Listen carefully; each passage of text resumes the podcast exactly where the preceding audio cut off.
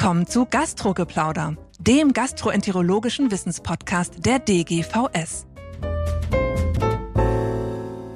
Liebe Freundinnen und Freunde des Gastrogeplauders, herzlich willkommen zur nächsten Folge. Wir machen heute wieder mal was anderes, probieren was aus, nämlich nach dem schönen altmodischen Wort Literaturrundschau wollen wir Ihnen berichten über einige Papers aus dem oberen GI-Trakt und aus dem pankreatobiliären Formenkreis, was es Neues gibt und wie das zu bewerten ist.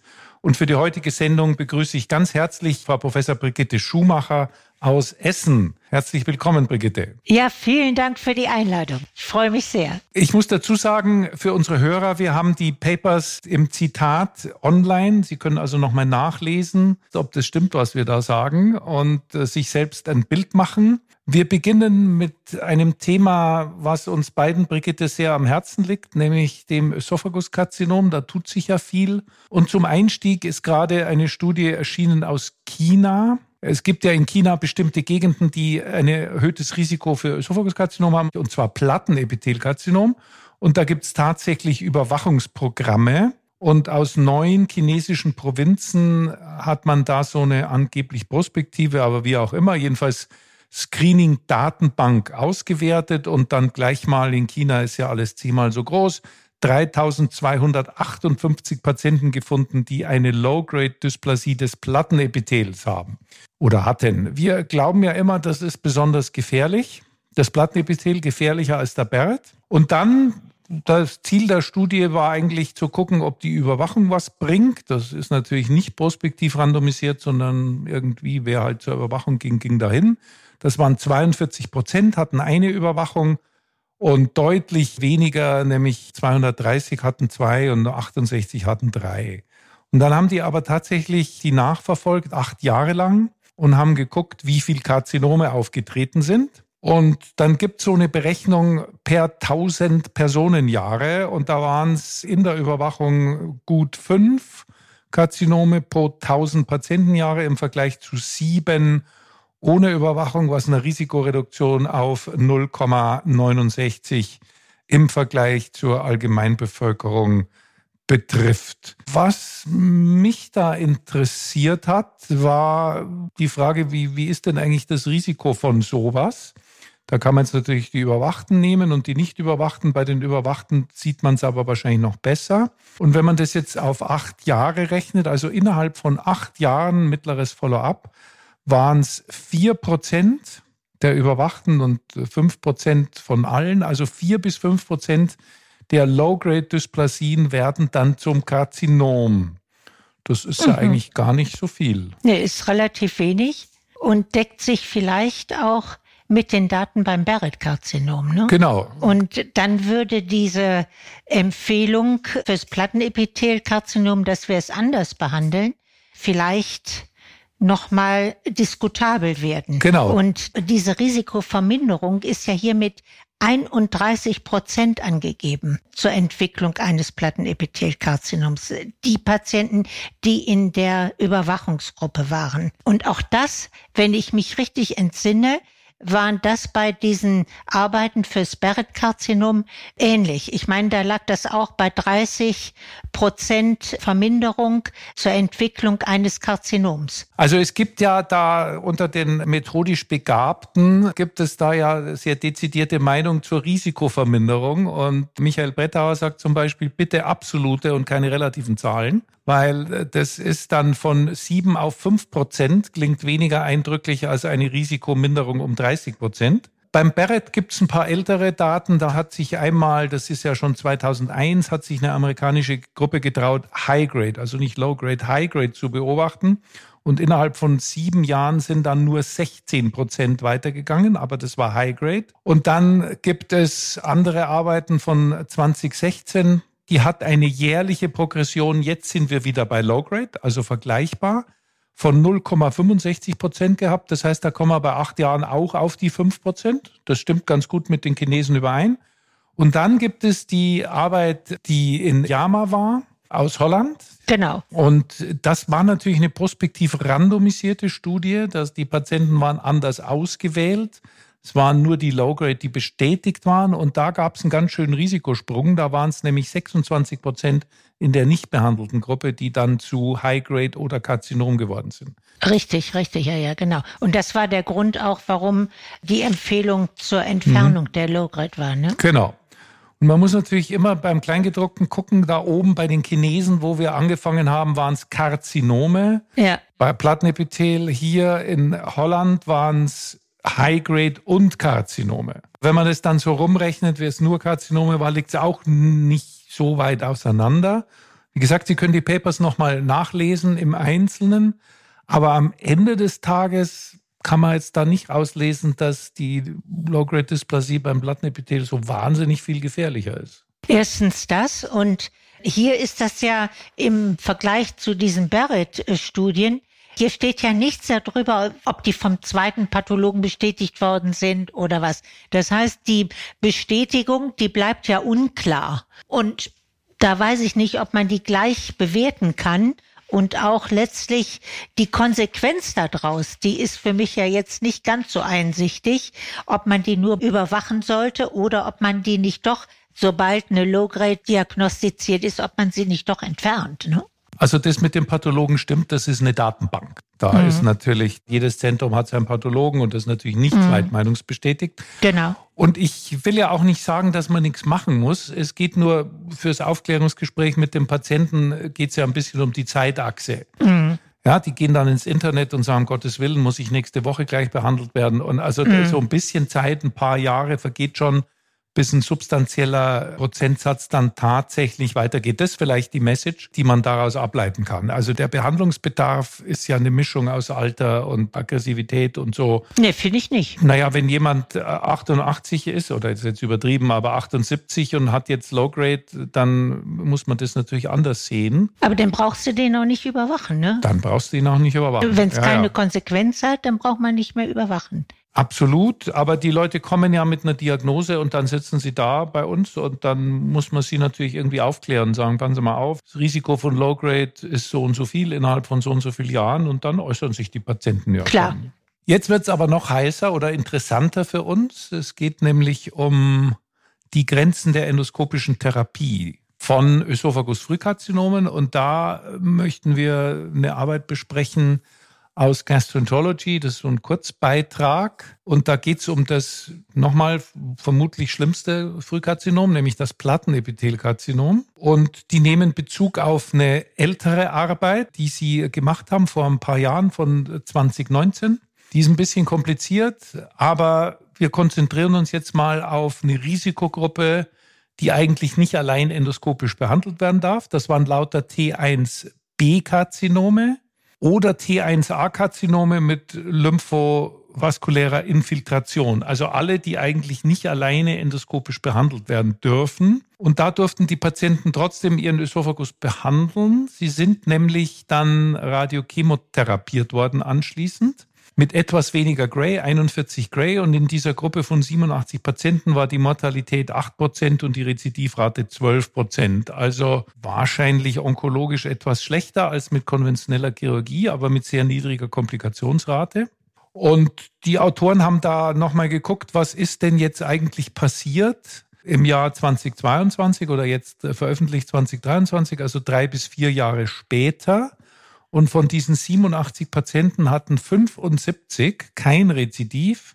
Es gab zwei Lokalrezidive und zehn Lymphknoten, auch immerhin. Also so 15 Prozent. Mhm. Und das ist ja, da wir schlagen ja so kleine Löcher in die onkologische Abwehrbasis, dass wenn die Kriterien nicht stimmen, müssen die Patienten gleich operiert werden. Das ist genau das große Problem dass wir eigentlich davon ausgehen, dass die Lymphknotenbeteiligung bei diesen SM1 oder SM2 Infiltrationen doch noch höher ist als acht oder zehn Prozent. Und die Arbeit zeigt eigentlich das ganz schön. Selbst wenn die bei 12 Prozent liegt, dann ist sie immer noch niedriger als das, was die ganzen chirurgischen Diskussionen ausgelöst hat, immer wieder, dass die bei 25 oder 30 Prozent liegen. Das heißt, wenn wir Patienten haben, die ein hohes Risiko auch für eine entsprechende Operation haben, dann sind die immer noch besser dran mit einer kombinierten Radiochemotherapie nach einer erfolgreichen ESD, als wenn man sie operieren würde. Denn, und das ist meines Erachtens die wichtigste Aussage bei dieser Arbeit, die haben ja alle Gruppen, das ist nochmal explizit ja genannt, alle Gruppen haben die gleiche Überlebenschance wie die Gruppe, die operiert worden ist. Nämlich das liegt dann bei 87 Prozent oder sowas, ne? Ja, also es, es gab ja verschiedene Gruppen. Es gab auch Niedrigrisikopatienten, die genau. nur ein Follow-up hatten, aber die Gruppe der Risikopatienten, die dann nachbehandelt wurden, hat sozusagen aufgeschlossen nahezu zu genau. der Niedrigrisikogruppe. Und das ist ja eine wichtige Diskussion, wenn man so Patienten behandelt, resiziert und dann ist es hoffentlich eher null. Wenn nicht, wird es natürlich schwierig. Aber auch da waren wir hier dabei und dann geht die Diskussion los. So, jetzt müssen wir operieren. Warum? Ich habe ja keinen Tumor mehr, ja, aber wir operieren jetzt ihr 20-prozentiges Risiko. Das verstehen ja viele gar nicht so, was da eigentlich. Ja, zu Recht. Also wir machen das im Moment so, auch in Essen, dass die Patienten, die SM1 resiziert oder nachgewiesen histologische SM1-Infiltration und keine L1 mhm. haben, also keine Lymphgefäßinvasion, dass die alle Radiochemotherapie bekommen. Und ich glaube, dass das ein ganz gutes Konzept ist. Da fehlen einfach die Daten noch dazu, ob man diese Patienten nicht grundsätzlich bei einer SM1-Infiltration oder auch SM2 nicht äh, generell radiochemotherapiert nach der ESD. Genau, also auch da ist es ja wieder auch differenziert zwischen Barrett und Platte. Mhm. Da hat man tatsächlich den Eindruck, dass die Platte wahrscheinlich das Schlimmere ist. Genau. Aber wenn wir noch mal ganz kurz die Risikokriterien wiederholen, also zumindest bei der Platte ab T1SM, T1B ja. und dann natürlich G3 mhm. und lymphovaskuläre Infiltration, das ist L plus und oder V plus. Richtig, genau. Und ich glaube, du hast recht, das Schlimmste von allen, das gilt auch für den Barrett, ist L plus. Also wenn in den kleinen mhm. submukösen Lymphgefäßen was ist, dann steigt das Lymphknotenrisiko an. Genau. Dann muss man sich wirklich was überlegen. Aber ansonsten ist das Risiko gar nicht so hoch. Und ich finde das wirklich sehr bemerkenswert, dass sich auch hier, man redet ja immer über personalisierte Therapie, das erheblich aufdifferenziert hat. Genau. Also, was ist die Message? Gehen Sie mehr in Tumorboards, machen sich vertraut damit, dass wir jetzt tätig sind in einem multimodalen Setting und nicht gleich sagen, oh, T1b, rufen Chirurgen an und da Wiedersehen. Das ist eine individualisierte Therapie. Da muss man dran festhalten. Es geht nicht mehr, dass wir nur sagen, das darf man nicht und dieses muss so sein. Wir müssen den Patienten sehen, in meinen Augen. Wir müssen dessen Risikofaktoren sehen und letztlich auch seine Lebensqualität. Ja, machen wir uns doch nichts vor. Alle die, die oesophagektomiert sind, haben doch, was die Lebensqualität angeht, eine deutliche Einbuße. Und von daher glaube ich, wenn das Risiko vertretbar ist, dass diese Patienten gemeinsam natürlich im gemeinsamen Beschluss mit einer entsprechenden Onkologie und auch Radiotherapie, dass die äh, genauso gut behandelt werden können. Das muss natürlich besprochen werden, auch mit dem Patienten, ist ja klar. Und auch nochmal wirklich die Forderung, das ist ja Onkologie, das muss man einfach durch Daten sichern und mitprotokollieren genau. und dann möglichst gut auswerten und dann bei entsprechender Fallzahl hat auch eine retrospektive Auswertung eine gewisse Aussagekraft, weil prospektiv randomisiert wird sicher nicht ganz einfach. Gut, wir gehen zu unserem zweiten Thema, was sehr viel mit Endosonographie zu tun hat. Da möchte ich kurz berichten über ein Paper, was in GATT erschienen ist. Und zwar geht es um die Uraltfrage der biliären Pankreatitis. Das ist eine holländische Studie und die setzt auf auf einer anderen Studie, die die Holländer gemacht hat, nämlich der sogenannte APEC Trial. Da haben sie wieder mal verglichen die relativ frühe RCP mit dem Abwarten bei angenommener biliärer Pankreatitis. Und da kam letztlich raus, dass kein Unterschied war. Das nur kurz zitieren. Mortalität oder, das war ein kombinierter Endpoint, Mortalität oder schwerwiegende Komplikation war in 38 Prozent der Gruppe bei der er zipiert wurde und in 44 Prozent bei, in der konservativen Gruppe. Man muss natürlich sagen, dass nicht alle in der RCP-Gruppe erzipiert wurden und auch in der konservativen Gruppe die Leute dann später zumindest erzipiert wurden. Trotzdem wieder mal leider eine Studie, dass die frühzeitige, nicht ganz Notfall, aber frühzeitige ERCP nichts bringt.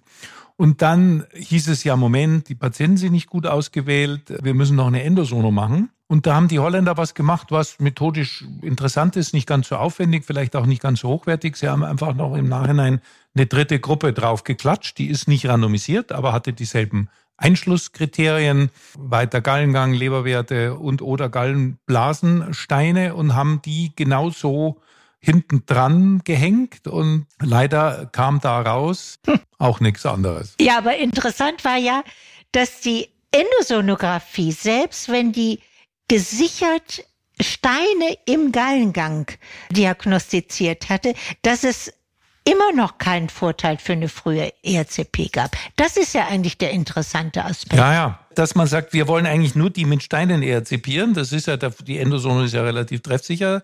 Genau. Äh, und die anderen, die davon vielleicht Schaden haben, aber keine Steine haben, aber funktioniert auch nicht. Pech. So ist es dann. Aber was ist der Konsens daraus? Das heißt, ich brauche eigentlich keine Endosonographie. Dann kann ich doch eigentlich die Patienten selektionieren, indem ich bestimmte Kriterien anwende.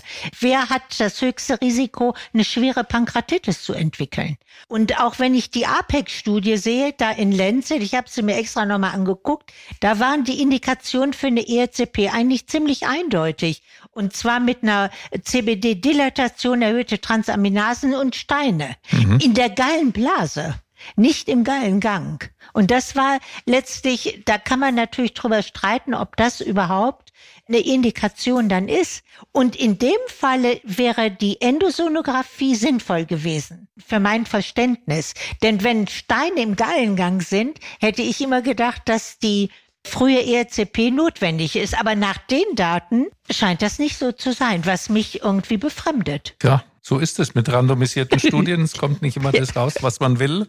Und dann kann man natürlich zu meckern anfangen. Und es war ja auch keine randomisierte Studie, es war so ein Nachtarocken. Ja. Aber zumindest kann man daraus schließen, dass jetzt nochmal eine Studie mit demselben Setting randomisiert sich wahrscheinlich nicht lohnt. Also ist eine indirekte Evidenz interessant. Aus den alten Studien kam heraus, dass das einzig Gute, wo man oder die einzige Situation, wo man Gutes bewirken kann, ist die begleitende Cholangitis. Genau, das ist die absolute Indikation mhm. für die ERCP. Genau, auch für die frühe. Genau. Und die Frage ist ja immer wieder, äh, wie sieht's in der Praxis aus? Ne? Ja gut, aber wir, wir wollen ja mal klären, wie ist es unter Studienbedingungen, besser geht's halt nicht. Und das ist wirklich ein Klassiker für eine randomisierte Studie, weil es einfach völlig unübersichtlich ist. Mhm. Jetzt gehen wir zum Schluss noch zu äh, zwei wilderen therapeutischen Studien, die die Endosono nach vorne rücken wollen. Und zwar geht es um die Palliation des malignen Ikterus bei distaler Obstruktion. Die eine, beides Multicenter-Studien, die eine von Theo, die andere von Chen. Die äh, eine Studie von Theo hatte 165 Patienten, da sind dann 155 übrig geblieben und die andere 144, die eine vier Jahre, die andere drei Jahre, zehn und elf Zentren. Und die haben mal geguckt, was ein ERCP-Metallstent versus ein endosonografisch, meistens vom Bulbus in den erweiterten Gallengang gelegter Metallstent ob das einen Unterschied macht. Und in beiden Studien war kein Unterschied im Outcome. Wichtig finde ich bei diesen Studien ist, dass die ERCP im Grunde zu schlecht abschneidet. Und man fragt sich warum. Die haben hier einen technischen Erfolg mit nur 76,3 Prozent angegeben. Und da muss man sich natürlich fragen, wieso ist das so? Und die geben eigentlich in der einen Studie auch selber die Erklärung dafür, nämlich, die das in einem hohen Prozentsatz eine Magenausgangsstenose war. Das heißt, da hat die ERCP natürlich überhaupt keine Chance. Da ist die EOS folgerichtig. Und da würde jeder sagen, der beide Verfahren zur Verfügung hat, dann entlasten wir die Patienten mittels Endosonographie. Aber ansonsten, finde ich, gibt das ein schlechtes Bild für die ERCP. Das stimmt, ja. Man kann natürlich sagen, das ist jetzt nicht die wirkliche Erfolgsrate. Was ich interessant finde, dass man ein bisschen in sich ins Kleingedruckte bei diesen Studien äh, vertieft. Das ist natürlich, Multicenter-Studien sind schwierig, das wissen wir beide, die Leute zu motivieren. Aber wenn man jetzt mal durchzählt, das waren jeweils sogenannte High Volume Institutions, dann wie viel die pro Jahr eingeschlossen haben, dann waren es in der ersten Studie 4,1 Patienten pro Zentrum und Jahr und in der zweiten 4,4 Patienten pro Jahr. Mhm. Da ist natürlich schon die Frage, wie wurden die denn ausgewählt? Die haben ja wahrscheinlich nicht nur vier Patienten mit malignem Verschlussektorus palliativ behandelt. Genau. Waren es nicht vielleicht doch die eher endosono geeignet waren und haben gesagt, jetzt schauen wir, ob da eine RCP geht. Also das ist schwer zu beweisen und auch immer schwer aus den Autoren rauszukriegen, aber das könnte ein Faktor sein. Aber eine andere Sache, die finde ich, die nachvollziehbar ist, was die Komplikationen bei der Endosonographie angeht. Ne? Das heißt zwar in beiden Arbeiten, dass die Komplikationen gleich wären, aber wenn man mal guckt bei der Arbeit hier von Shen, da kommt rein, dass sie immerhin sieben Stand-Dislokationen haben oder Miss-Deployment. Das ist schon relativ viel, finde ich. Und wenn man endosonografisch schon ein paar gemacht hat, dann weiß man auch, woran das liegt. Das ist nicht ganz so einfach. Und in vielen Fällen ist es vielleicht mit der ERCP viel, viel einfacher. Ja, es gibt natürlich unterschiedliche Lernkurven, aber das sind lauter so Punkte, ja, aber sieben Stand Miss Deployment, mhm, ja, das finde ich. Und es gab zwei Perforationen im Duodenum. Und das ist ja schon eine fatale Komplikation, was bei der ERCP ja relativ selten ist. Ja, ich glaube, man kann überhaupt vielleicht bei vielen Endosono-Interventionen sagen, die Komplikationsrate ist vielleicht insgesamt nicht so viel höher, aber wenn was passiert, ja. ist es möglicherweise schwerwiegender. Ja gut, man hat keine Pankratitis.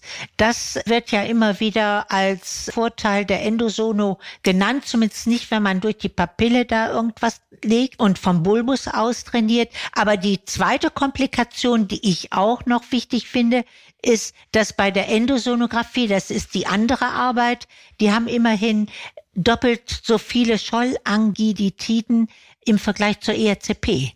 Und das heißt, das sind aszendierende mhm. Cholangitiden, ne? die vom Bulbus hochgehen. Brigitte, das ist ja eigentlich die Imitation einer alten OP. So ist es, genau. Wieder verlassen wurde. Genau, früher hat man das ja gemacht, dass man eine äh, Scholle äh, Dochobulbustomie gemacht hat und was ja aufgrund der schwerwiegenden aszendierenden Cholangitin verlassen worden ist. Und wenn wir jetzt hier so einen alten Chirurgen vielleicht noch dabei hätten, der könnte das gut bestätigen. Und von daher, das muss man sich irgendwo auch nochmal vor Augen führen, dass die Patienten schon auch gefährdet sind. Und dass die Endosonographie, die ist toll, bei bestimmten Dingen vielleicht besser dann als auf eine PTC D zu wechseln, aber sie ist erstens nicht ohne Komplikationen und eben auch für den Patienten bietet das auch ein paar Adverse Events, die nicht zu unterschätzen sind. Na gut, es ist ja oft so, dass wenn man sagt, wir brauchen randomisierte Studien und dann kommt eine und dann passt einem die Ergebnisse und dann fallen alle über die Leute her. Aber dann könnte natürlich die Antwort sein, ja, da macht doch selber eine äh, und zeigt, dass das nicht so ist. Aber wir versuchen das ja, glaube ich, ein bisschen zu werten. Wo könnte ein gewisser Bias drin sein? Das sind wahrscheinlich alles Leute, die eher der Endosono favorisieren und, und, und. Mhm. Trotzdem kann man ja Schlussfolgerungen zumindest sagen, dass wenn jetzt die ERCP nicht geht, dass das andere auch eine gute Option ist oder man das vielleicht sogar in derselben Sitzung machen könnte wie die Amerikaner. Ja, absolut. Und nicht noch eine zweite RCP oder eine dritte oder also diese Message, glaube ich, kann man schon mitnehmen, wenn entsprechende Erfahrung herrscht. Aber das ist ja das, was im Alltag passiert. Also die Umstellung auf eine PTCD ist ja eher selten, wenn das möglich ist, vom Bulbus mhm. aus zu trainieren mhm. und vor allen Dingen der Gallengang entsprechend weit ist. Wenn natürlich mhm. der Stopp im Hilus liegt und der Gallengang ist nicht erweitert, dann warne ich eher davor, endosonografisch das zu trainieren. Ja, ja, klar. Also das geht bei distaler Obstruktion. Ansonsten gibt's ja andere wilde Techniken von durch den Magen von links in die Leber. Das wollen wir jetzt gar nicht tangieren. Ich glaube, das ist eine gute Schlussfolgerung für die Studie. Ja, und Brigitte, wir haben unsere Zeit längst aufgebraucht. Schade. Wir machen einfach ein andermal weiter. Meine Damen und Herren, wenn Ihnen dieses Format gefällt, dann there is more to come. Colon haben wir ganz ausgespart, da gibt's auch viel Das werden wir demnächst mal besprechen. Ich danke dir ganz herzlich, Brigitte. Es war ein Vergnügen wie immer. Vielen Dank, ganz auf meiner Seite. Und Ihnen herzlichen Dank fürs Zuhören und bis nächste Woche. Das war Gastrogeplauder, der gastroenterologische Wissenspodcast der DGVS. Alle Informationen und Links zur Folge finden Sie in den Show Notes und unter dgvs.de slash podcast. Haben Sie Feedback oder Fragen zur Folge oder möchten Sie ein Thema vorschlagen, dann schreiben Sie uns an podcast.dgvs.de. Vielen Dank fürs Zuhören und bis zum nächsten Mal bei Gastrogeplauder.